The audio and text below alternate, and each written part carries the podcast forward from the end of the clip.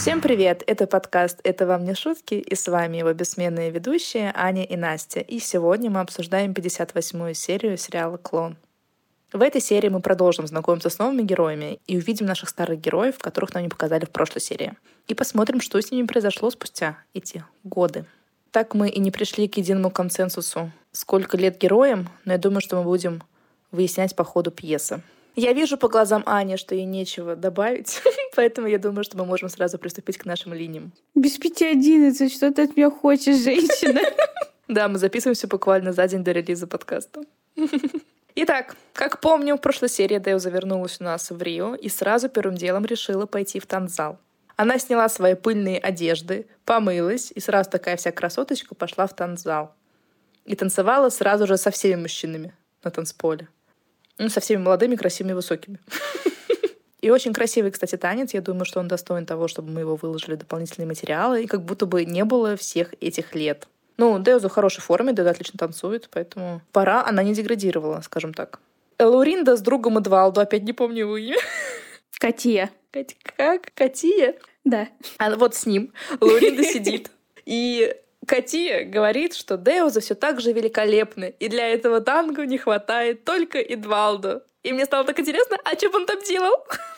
Мы просто опять, повторюсь, выложим этот отрывочек, и непонятно, каким образом там не хватает Эдвалду и чем бы он там занимался. Там как раз суть танца в том, что Деуза такая одна, статуэточка высокая, стройная, танцует и переходит от одного мужчины к другому, к высоким, красивым, стройным молодым парням, и которые на самом деле хорошо двигаются, не как Эдвалду, который топчется в одном месте. Поэтому я не могу понять, какова должна быть функция Эдвалду в этом танце, по мнению Катии.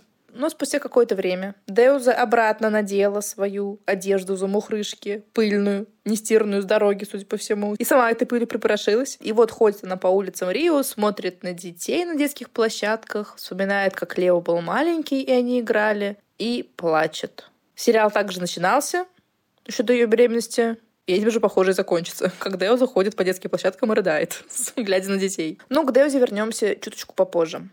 Нам наконец-то показывают Альбьери, постаревшего на 20 лет. Ну, немножко его как-то побелее, да, сделали. Да, более седой стал. Ну, Альбьери у нас изменился, а темы для разговора нет. Он дает интервью какой-то газете, сидя в своем кабинете, конечно же, на тему клонирования. Его спрашивают, как он думает, возможно ли создать клон человека. Мол, итальянский ученый, некий Северино Антинори, заявил, что создаст клона в этом году. Его спросили, верит ли он в это. А он сказал, что один клон есть, это овечка Доли. А с человеком техника такая же. Поэтому, в принципе, это возможно, но тут получается вопрос этики. И вот интервью закончилось, он их проводил и пожаловался Эдни, что все только и говорят, что об эксперименте Вилмута. И Вилмут — это ученый, который клонировал Доли. И Эдна говорит, ну, конечно, это сенсация, но Действие сериала происходит в 2000 году, может, в 2001. А Доли клонировали в 96 году. Это что, до сих пор сенсация? Она просто показала какую-то там газету, где на первых полосах это Доли. Про пять лет прошло. Люди, перешагните это и живите дальше. Но у них там ничего не происходит в их э, генетическом сообществе. Возможно. Альбери все продолжает сокрушаться на тему Вилмута и его эксперимента. Говорит, вот ему хватило смелости, а Альбери никак не хватит. И послушаем давайте его терзания. Теперь все говорят о человеческом клоне.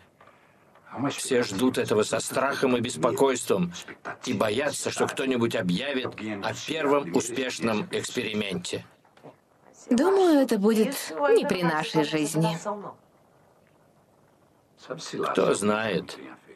Может, кто-то уже создал клон человека? Не выдумывай, Альбиери. Если у ученого получилось такое, он не будет молчать. Возможно, он боится обвинений в нарушении этики. Может и так. Но он стал бы самым знаменитым человеком в мире. Но Альбери тут довольно убедительно изображает свое замешательство. То есть как будто бы и зритель должен забыть, что он делал клона. Но мы-то все помним. И Альбери, конечно же, после вот этих слов Эдны задумался, и очевидно, что ему хочется стать самым знаменитым человеком в мире. Но в то же время он боится, как он раньше и сказал. Но прежде чем продолжить говорить про линии, я хочу немножко остановиться. Ань, ты заметила, что он говорил про ученого некого Антинори, который заявил, да. что будет делать клоны? Я до этого сказала. А ты не смотрела, кто это? Нет, конечно. А я посмотрела.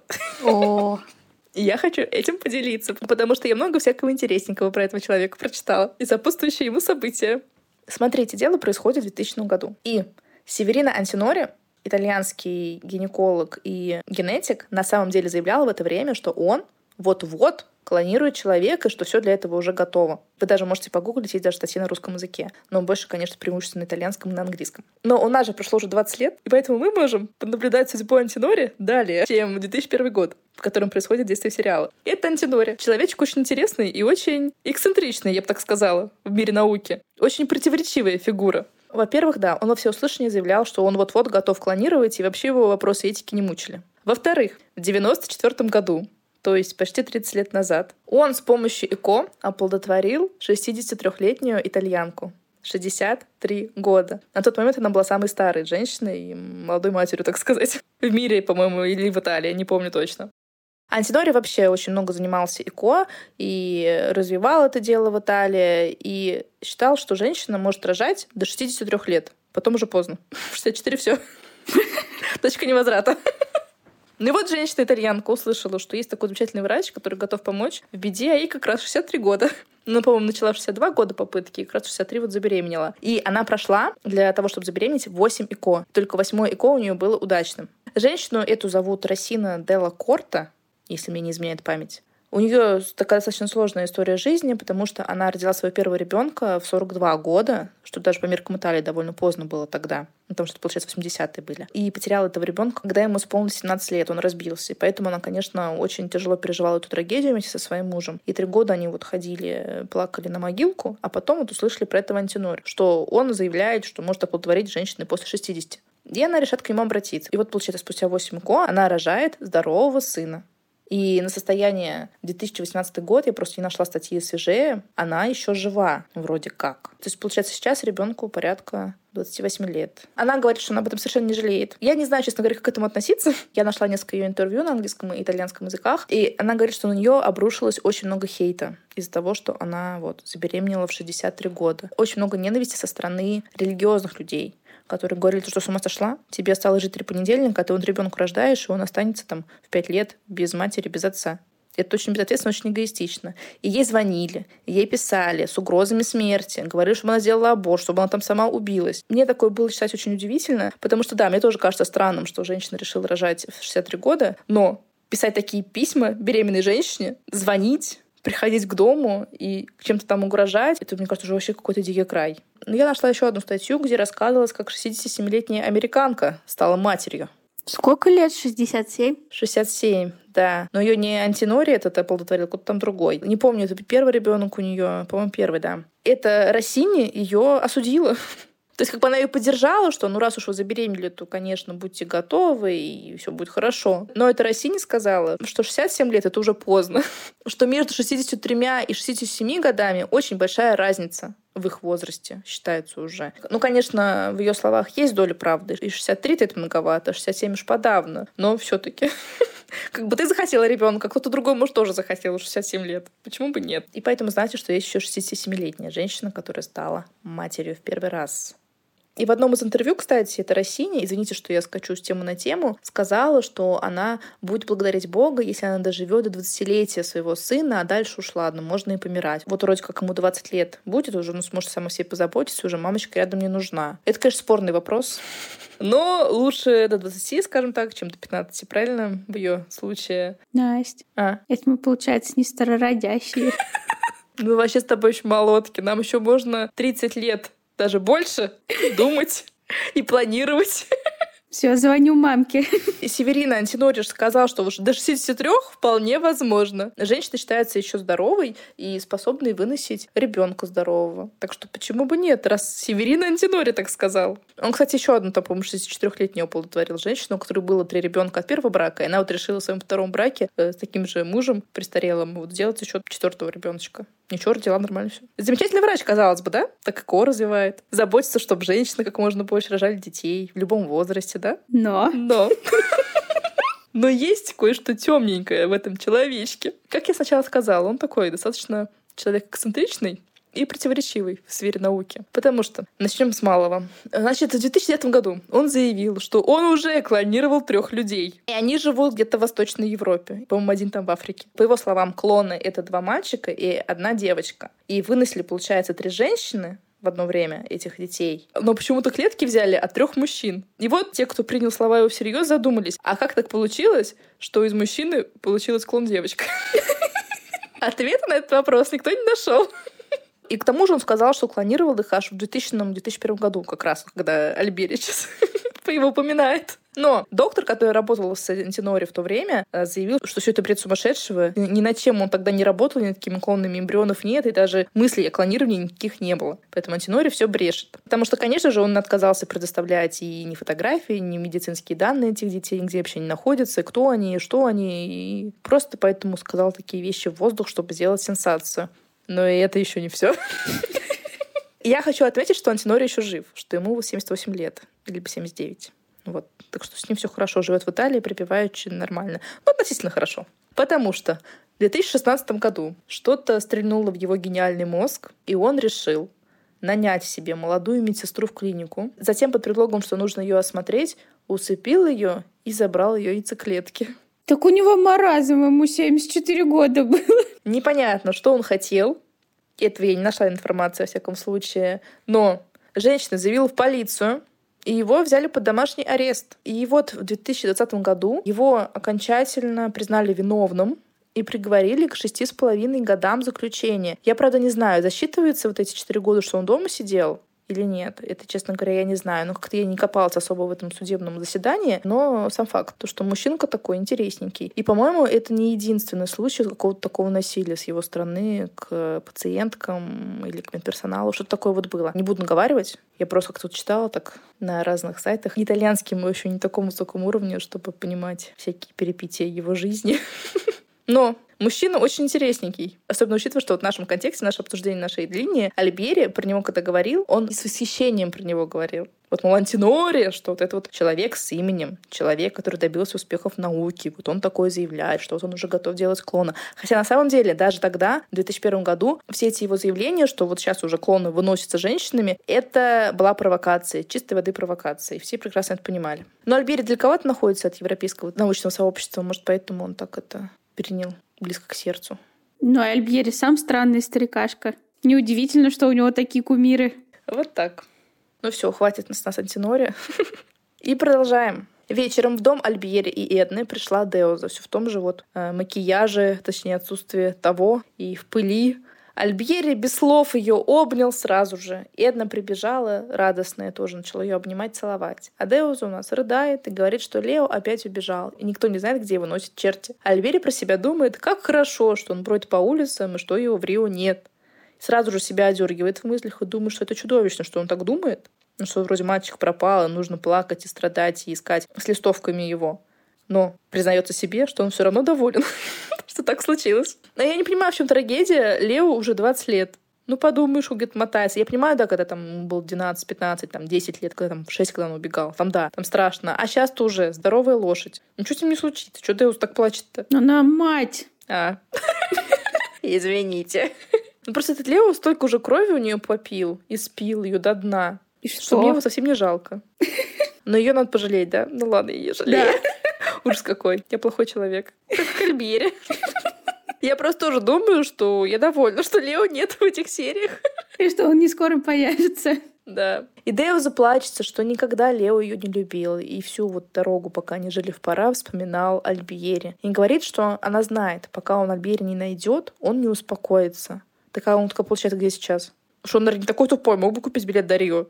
Ну так у него нет денег. Ой, я думаю, что раз он куда-то так сбегает и далеко уезжает, он вполне может там не в соседний штат поехать, а э, на перекладных до Рио доехать. Он может заработать деньги, опять же, там, грузчиком. Так, но мы уже спойлерили что Лео хлыстать непонятно где будет еще серии 100. Соответственно, он все-таки, наверное, туповат. Потому что пусть у него хоть немножко смекалки, он должен был бы понимать, что Альбьери известный ученый. Он интервью газетам дает всяким. То есть найти его совсем несложно. Особенно если приехать в Рио. Короче, все с этим Лео ясно. Ну, потому что в школу не ходил и дома не учился. Мы нашли проблему. Мы с Аней за образование. У нас его нет, но вы получите.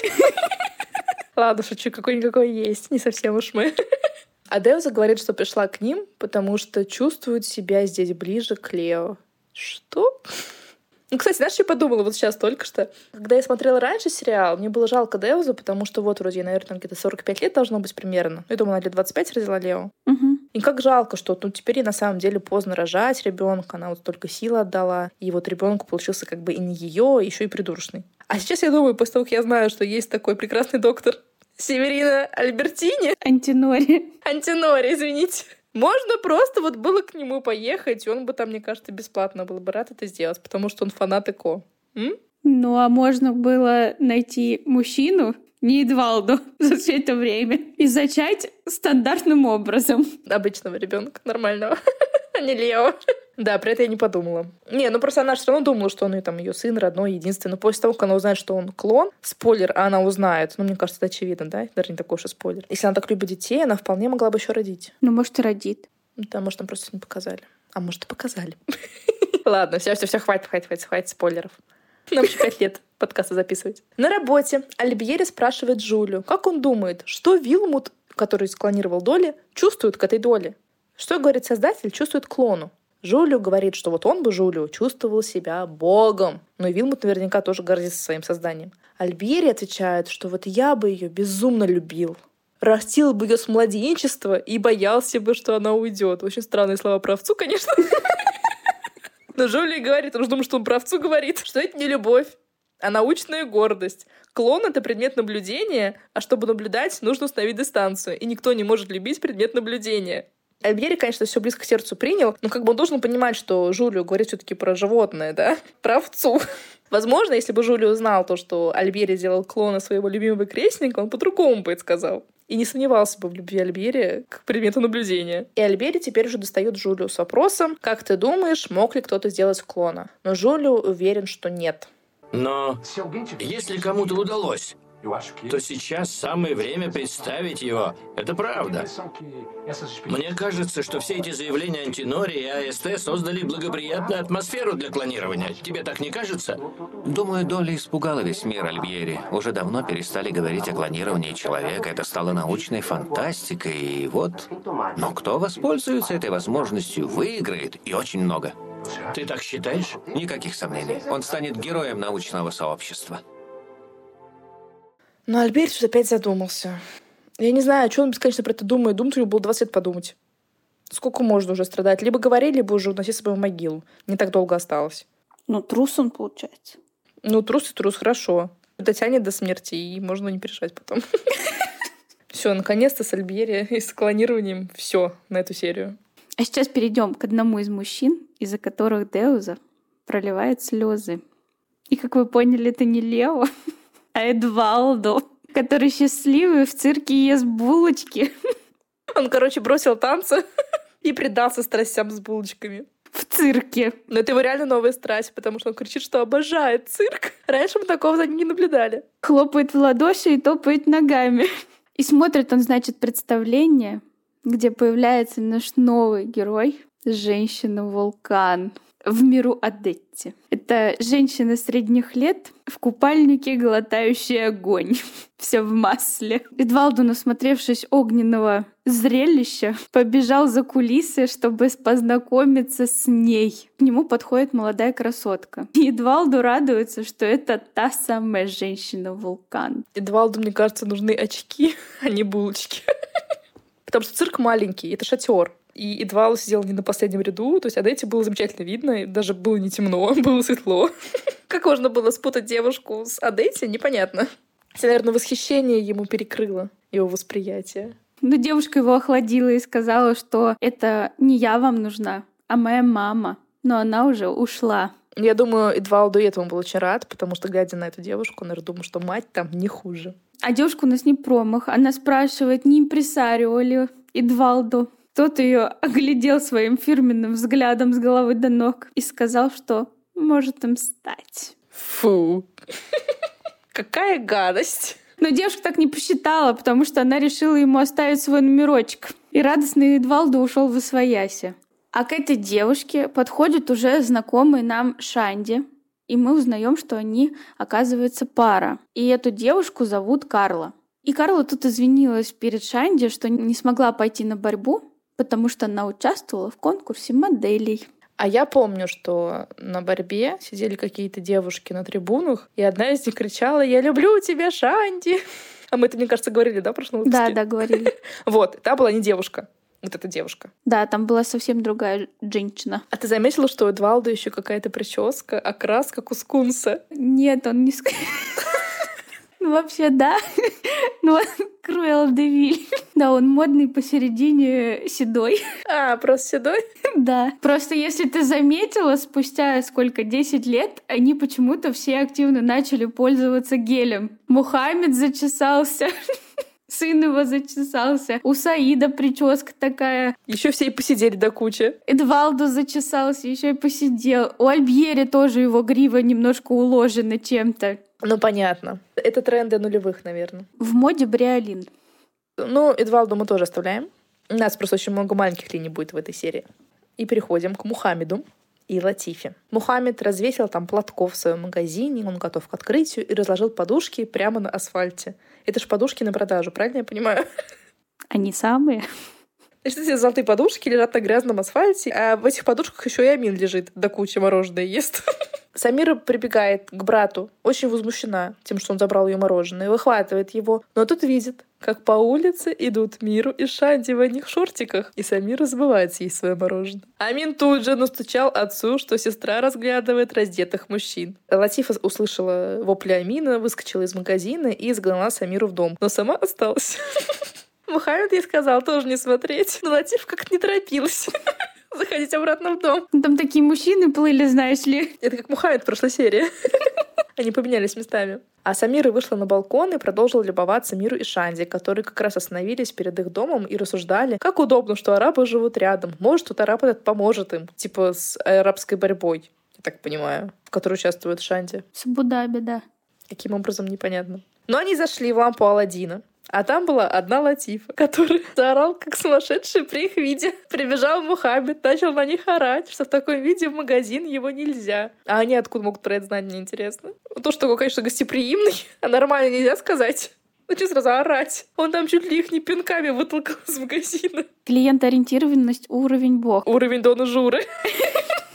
Но они поэтому и соседи. Да, один тренинг посещали. Ребята пытались что-то ему сказать, но это было бесполезно, потому что Мухаммед их там выпинал из магазина. А Латифа стоит это время хихикает. Мухаммед ее спрашивает, ты испугалась, моя красавица? Латифа сквозь смех говорит, что очень, а сама просто не может остановиться. И он пошел сделать своей красавице чай. Позже к ним в гости приходит Сумая, это девочка, ровесница Самира и подружка по совместительству. Ну и родственница заодно. Сумая в восторге от дома, а Самира ей говорит, ты еще наших соседей не видела. Достояние республики. Амин услышал, о чем говорят девочки, и сразу же побежал стучать матери, что Самира и Сумая что-то задумали. Что? с балкона посмотреть. Но Латифа очень рада, что приехала с ума, и, соответственно, ее отец, и она надеется услышать новости из Марокко. Отца мы, кстати, этого уже видели в самом начале сериала, когда он приезжал в Марокко. Он, судя по всему, какой-то зажиточный, потому что, в отличие от Мухаммеда, и Латифа мотается из Марокко в Бразилию, из Бразилии в Марокко постоянно, потому что он был на свадьбе Жади и Саиды и как раз привозил в начале сериала фотографии со свадьбы показывать своим родственникам. А вот Мухаммед и Латифа как-то не скопили деньжат. А мне показалось, что это тот, который оставался охранять магазин Мухаммеда, когда те уезжали. В том числе. В том числе. Это один и тот же. Нам, правда, говорили про Мустафу, как-то Мухаммед обмолвился, что я оставил магазин на Мустафу. Но когда Латиф и Мухаммед вернулись из Марокко, их встречал этот мужчина.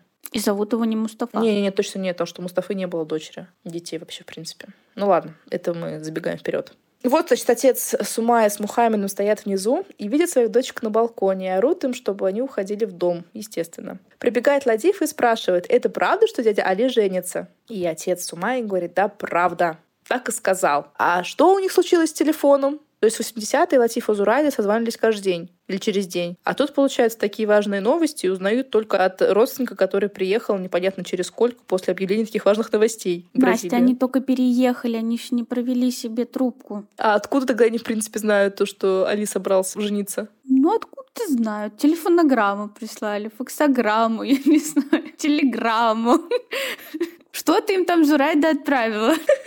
Дона Жура наблюдает за этими арабами, а Базилию ей говорит, что слышал, что Мухаммед не разрешает своим женщинам выходить из дома. Дона Жура дала леща Базилию, потому что он это слышит, а ее указаний не слышит, и отправила работать. Вот и все. А Шанди испытав стресс в магазине Мухаммеда, пошли есть в кафе Донна Журы. Сидят, значит, за столиком и рассказывают, что произошло. То это очень не понравилось. Она еще собиралась пойти и выяснять с ними отношения. Но парни ей сказали, что с ним не надо ссориться. Он еще может им помочь.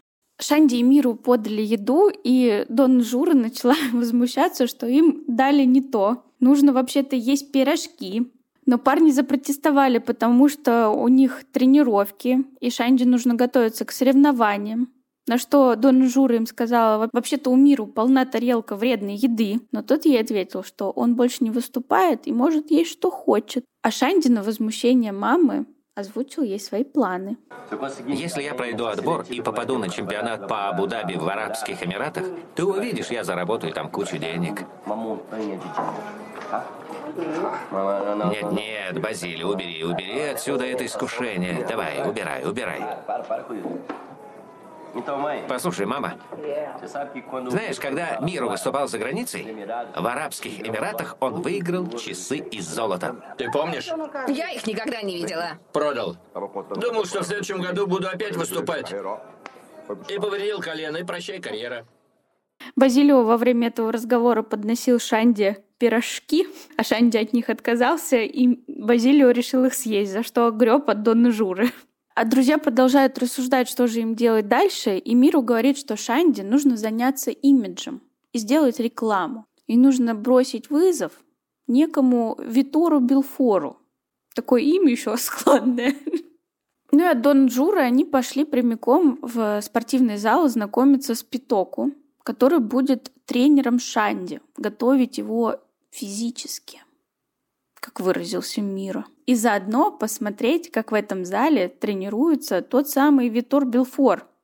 Оценить, так сказать, габариты и к чему готовиться. А оценивать там есть что, потому что этот Витор машина.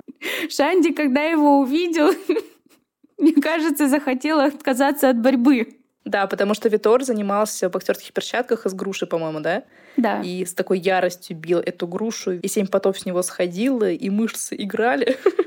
Но Миру сказал ему не беспокоиться, но сомнение в голосе было слышно. Да, да, я тоже заметила, что он как-то очень неуверенно это сказал. Миру сказал, одни только мускулы никому еще не приносили победы. Хочется еще добавить, чем больше шкаф, тем громче падает. Но его еще нужно повалить. Шанди, насмотревшись на этого Витора, принялся за жесткие тренировки с Питоку. Шанди, значит, сидит, качает мышцы и четко поставил себе цель что он победит этого Витора, но решает уточнить у Миру, точно ли Витор знает, что такое Абу-Даби, что это без рук и без ударов. А то мало ли, разозлится и забудет правила. И на этом щекотливом моменте к ним подплывает его девушка Карла в коротком топике и юбочке. И парни начали на нее кричать, чтобы она тут не отвлекала их. И вообще, зачем пришла, только с толку сбиваешь. Да, она явно этого не ожидала, потому что Шанди спросил, и ты в таком виде пришла в зал? От Эдвалду было как-то больше комплиментов в ее сторону. Но мы пока что переезжаем из Сан-Криштована в дом Ферасов. Кстати, мы не знаем, где находится дом Ферасов, в каком районе. Напомню, не говорили, да? Нет, не говорили. Где-то на богатом. Ипанема. Леонидас приходит домой, и Дал выжужит ему под духу и предлагает налить кофе, но тот ничего не хочет. Лопату один сидит на кухне, пьет кофе. Дал высетует, что Леонидас совсем на себя не похож и очень подавлен. Лопату ей отвечает, что это от того, что Эвети уехала. Она поддерживала в нем огонь. Когда она уехала-то? Это загадка. Ну, то есть, либо она уехала недавно, и он пока какое-то время ходит подавленный, либо она уехала давно, и он все эти годы страдает и грустит. Просто у меня сложилось такое впечатление, что все-таки прошло несколько лет. Да, я с тобой согласна. Посмотрим, посмотрим. И вот Лобато говорит, что сейчас Леонидас растерял весь свой задор и прелесть. Далва же возражает, что Леонидас очень даже ничего еще. Ему звонит ежедневно куча женщин, и все с ним хотят встречаться. Но, может быть, не из-за его прелести и задора Далва. Но Лобато говорит, что физически Леониндас прекрасен, но душа его болит после смерти Диога, а уж после отъезда Ивети он совсем пал духом. Леонидас же пошел грустить в комнату Диогу, где все по-прежнему, будто бы не было этих 20 лет. Трогает его пиджаки и игрушки и вспоминает, как Диогу заходил в эту самую комнату и говорил, что Лукас опять бренчит на своей гитаре. Ну и пусть бренчит. Диогу ведь сам будет рулить этой компанией.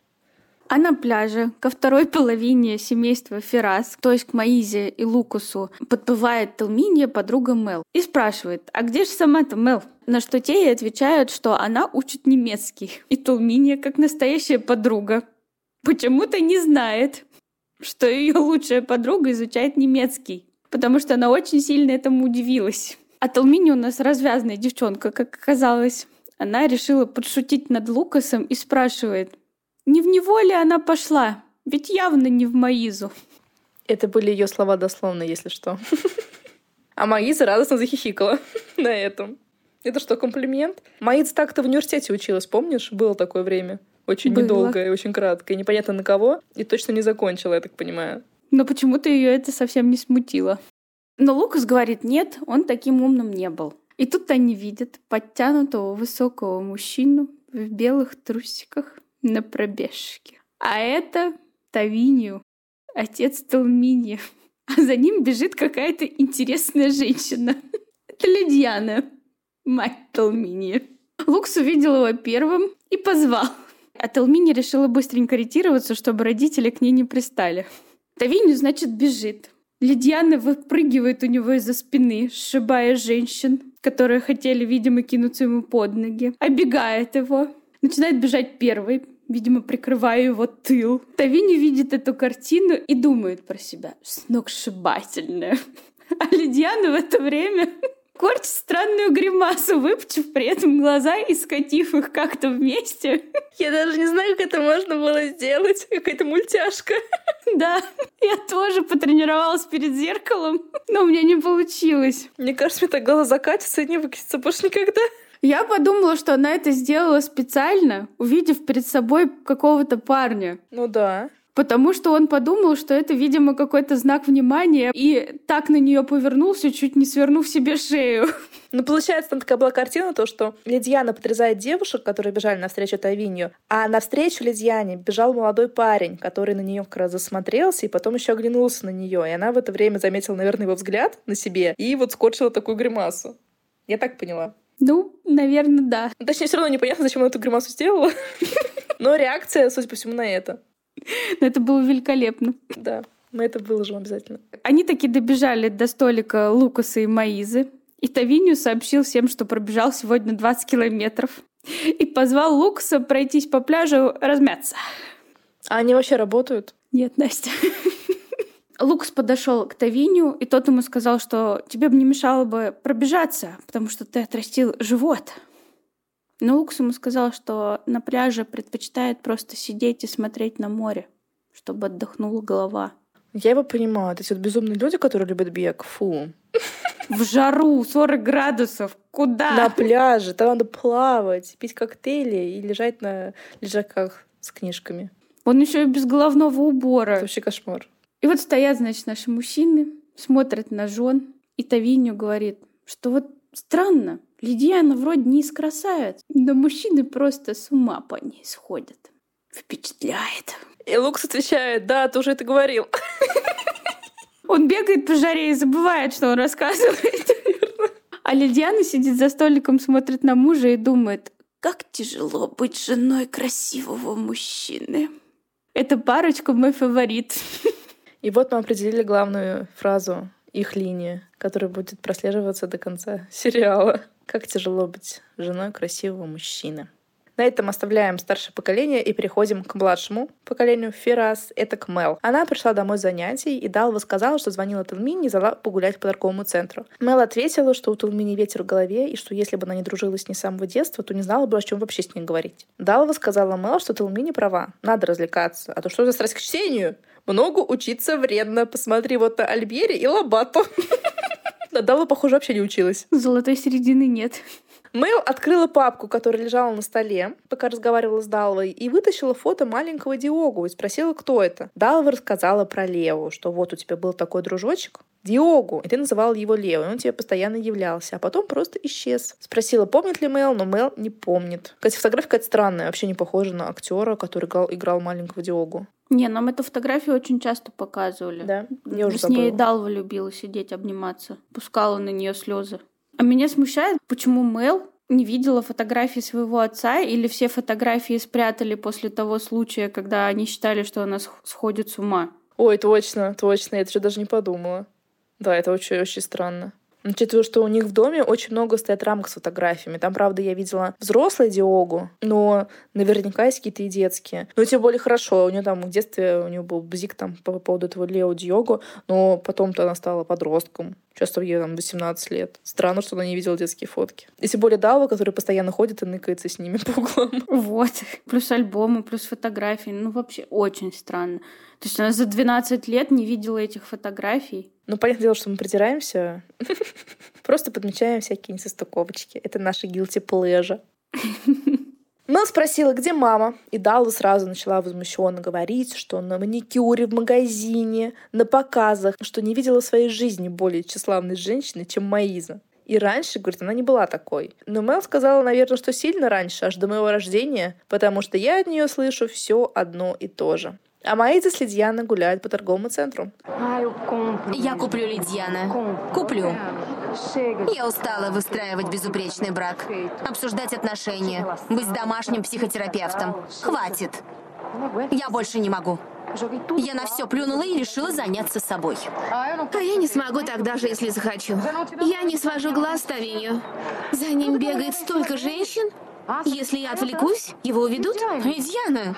Но Тавиньо действительно душка. Такой красивый мужчина. На их месте я бы тоже бегала. Проверю, на работе ли он. Мужчину нужно держать под присмотром, не оставлять без внимания. Мой муж — это мой муж.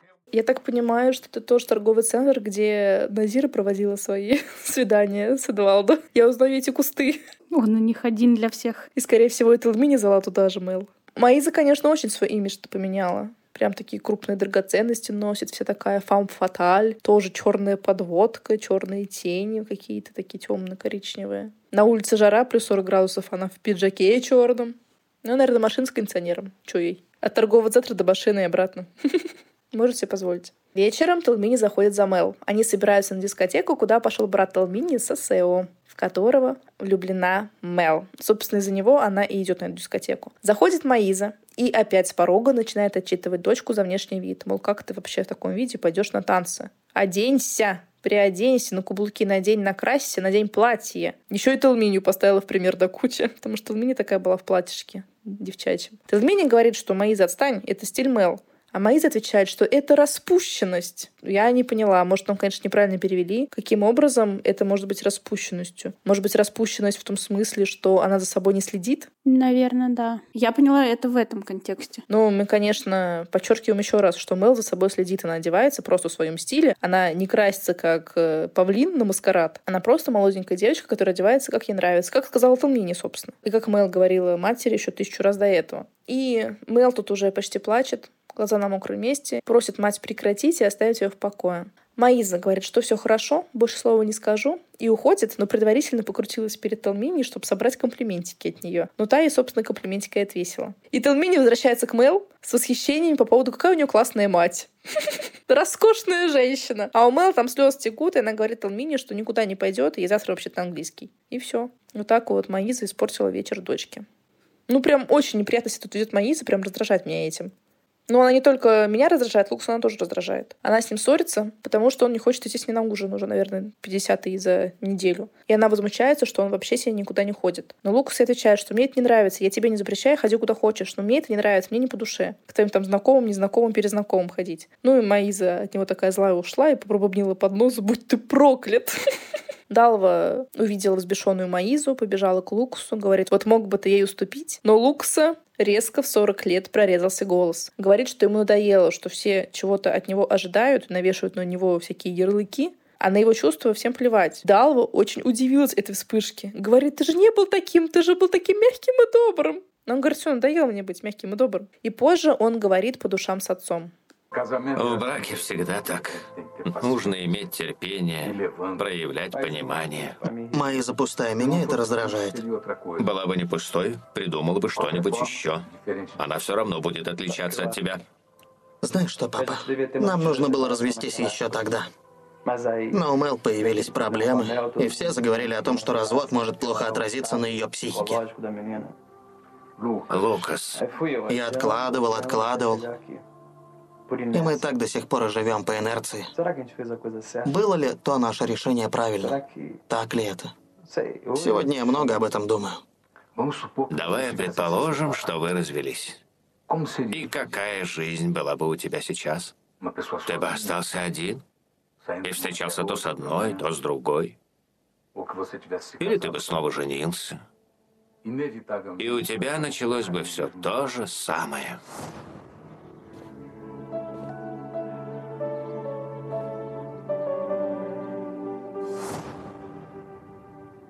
Я женился на Маизе не по любви, папа. Не обманывай себя. Брак по любви только в начале дает ощущение счастья, когда все еще кажется милым. А потом наступает неизбежная рутина, обычная жизнь. Думаешь? Ну вот, Лукас прав. Маиза пустая. Вот это оно слово. Пустая. Пустая не из-за того, что она интересуется маникюрами, украшениями, показами и так далее, а пустая, что Кроме этого, ее больше ничего не интересует. Даже отношения со своей дочерью ее не интересуют. Ее дочь ее не интересует. И, конечно, Лукасу с ней не интересно. А все к чему? К тому, что нужно образованием своим заниматься. И, наверное, интересоваться чем-то больше, чем шмотками и маникюрами. Маиза сделала ставку на другое. Одной стороны, наверное, тоже можно понять, она уже в этом браке настолько устала от Лукаса. А с другой стороны, почему вы не развелись потом? И вот сейчас Лукас говорит, что была ошибка, что они не развелись. А Ленис опять пытается его убедить. Да, чё, а смысл в разводе? Ну, развелся было бы все то же самое, но с другими. Ну и пусть, пусть было бы с другими, пусть бы еще один брак попробовал, два, да хоть десять браков, пусть пробовал бы. А может быть, там третий брак у него был бы удачный, второй был бы удачный, десятый был бы удачный, почему бы нет? А тут, получается, 20 лет женился, родил сразу ребенка, и от нелюбимой женщины, которая выносит выносит ему мозг, и он этой женщине выносит мозг, и изменял ей жадя. И никто в этой семье не счастлив. Почему Леондус уперся так в этот брак? И еще начинает какие-то там предсказания делать, вот все было бы так же, в браке только сначала хорошо. Пусть он попробовал бы. Ты откуда знаешь, как все так же, не так же? У тебя ты уже в браке не состоишь последние 40 лет. Так что здесь я на стороне Лукаса и поддерживаю целиком и полностью его. Да, конечно, сожаления о прошлом к хорошему не приведут. Нужно действовать настоящим. Вот сейчас у тебя настоящее, тебе там 40 лет, ты еще молодой мужчина, Маиза молодая женщина, взрослая дочка. Вот сейчас можно развестись было бы. Ну, подождем. Да, мы подождем, посмотрим, чем это закончится. А так, получается, у них там настолько нет э, никакой привязанности друг к другу у Маизы с Лукасом. То есть они как соседи живут, такие склочные соседи причем. То есть там же любви, даже не то, что любви, уважения даже никакого нет. Ни к тому, ни к другой. И для чего тогда вообще это нужно? Папочку слушают в 40 лет свои. Ну, как бы, хватит, пора сепарироваться. Да, они все еще живут со своим отцом. С отцом Лукас, то есть. Потому что папа им запретил переезжать, Настя. Ну ты что, вспомни. Я забыла, я забыла. Ну все, на этом наша ферация заканчивается на эту серию. И начинается Марокко. А в Марокко у нас Хадижа танцует под музыку, под которую Жадя танцевала Лукасу. Вот это Захме, это Захме. Ты тут вставь. Хорошо. Ну, либо меня оставь. Поднимем людям настроение. И в этот момент в комнату входит Джади. Ее всю перекосило. Она подбежала, выключила музыку, и попросила Хадижу больше никогда не ставить эту песню. Но, кстати, она под эту же мелодию танцевала Саиду с мечами. Да. И мне кажется, не один раз. Поэтому чушь она так. Может, и неприятен тот танец Саиду с мечами? Возможно. Она Лукас вообще под это танцевала песню? Я даже не помню. Вот Саида помню, Лукас не помню. Они с Лукасом там вообще были без музыки, в развалинах. Откуда там музыка? Бомбокс! Это нам что-то там включали, то, мне кажется, там какую-то мелодичную, романтичную мелодию включали. А вот с Саидом, да, там включала магнитофон грунтик и пошла-поехала танцевать с саблями. Так что да, может, у нее просто плохие воспоминания с Саидом. Что, хочешь сказать, она за 10 лет ни разу не танцевала? Может, под эту музыку не танцевала. С саблями. Ну и вся расстроившись, Жади пошла оттираться на Медину о платки. По своей старой привычке.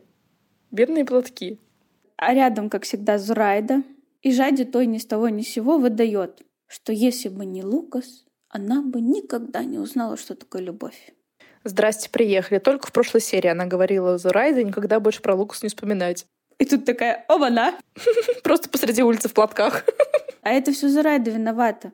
Она же ее предупреждала, не напоминай мне. Она активировала. Да. Ее словом Лукас, и все теперь. Вернувшись домой, Жади спрашивает у Назиры, а где Хадижа? А та отвечает, что Хадижа побежала в дом Али выяснять про женитьбу хозяина дома. И Саид тут интересуется, нашел ли дядя Али четвертую жену.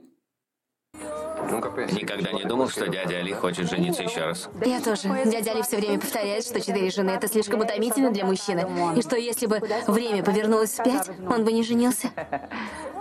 А может быть, появилась женщина, которая очаровала его и заставила думать иначе? Что? Он с кем-то познакомился, Лар Назира? Или он вдруг увидел женщину, которую давно знал, но не замечал? Такое часто бывает. А почему Хадижа так заинтересована в женитьбе дяди Али? Она чувствительная девочка. Хочет, чтобы дядя был счастлив, сделал достойный выбор, поэтому... Тут Саид и Жади очень смешно приглядывались. Жади так хорошо подстраивается под ситуацию, знает, какие вопросы надо задавать. Да не издеваются над ней, чтобы посмеяться лишний раз. Лучше бы мужа нашли бедной женщине, чтобы она не кидалась на престарелого дядю Али. Четвертая жена, это что вообще такое-то? Назир достойна быть только первой женой, я считаю. И единственной. Вот именно. Чтобы никому больше жизни портила. Но Саид, мне кажется, вообще не заинтересован в ее замужестве. Ну, это печально. Поэтому Назира взяла себе в миньоны Хадижу. Хоть она ее поддерживает в этом намерении. Она насела на дядю Али с допросами, не выбрал ли он себе невесту. И сама может ему выбрать, если он хочет. И какой же должна быть женщина, на которой твой дядя женится? Красивый, с каштановыми волосами, потому что у вас уже есть три брюнетки. Для разнообразия. Так, чтобы очень хорошо танцевала и радовала ваши глаза. Да? О, Господи. Я думаю, что она не должна быть очень молодой. Нет. Нет, потому что очень молодая не будет слишком умной, не будет знать, о чем с вами разговаривать. А вы же очень любите разговаривать. Вот такой я вижу вашу невесту. Я так думаю. Ну что ж, когда найдешь, позови меня посмотреть. Хорошо. Осторожно. Не обмани своего покупателя товаром, который продаешь. Не беспокойтесь, дядя. Я вам найду красивую женщину. Самую красивую из всех. Хадижа, Хадижа, что ты задерживаешься? Я приготовила, что ты просила. Пошли, пошли. Подожди, подожди. Иди давай. Зарайда, с ней надо быть начеку. Ты видела? Хотела обвести вокруг пальца собственного дядю. Карима вылетел, непонятно откуда наорал на ребенка. Слушай, Хадижа и та уже просекла то, что женщина должна быть зрелой и умной, чтобы было мужчине о чем с ней разговаривать. А Маиза этого не просекла. Да другим она берет. Вот этими очами черными. Кого берет? Кого-то. Вот именно, что никого. Ну подожди, не забегай вперед. Ну, Али эти тонкие намеки Хадижи быстро выкупил. Она сказала, что у вас уже есть три брюнетки, вам нужна шатенка. А шатенка это же есть брюнетка. У Насти. Шатен, шатенка темно-русая. Но Назира не темно-русая. Но не такая темная, как другие жены. Ну, если только. Ну, дальше посмотрим, чем там дело закончится. А в следующей серии мы узнаем, с кем фирма Леонида Ферраса жаждет сотрудничать, подробности жизни Ивети в Америке и кто главная покорительница сердец Сан-Криштовна. Не переключайтесь. Подписывайтесь на наш телеграм-канал и во ВКонтакте, если хотите. Мы там выкладываем дополнительные материалы. И ставьте сердечки. Хороших вам выходных. Пока-пока.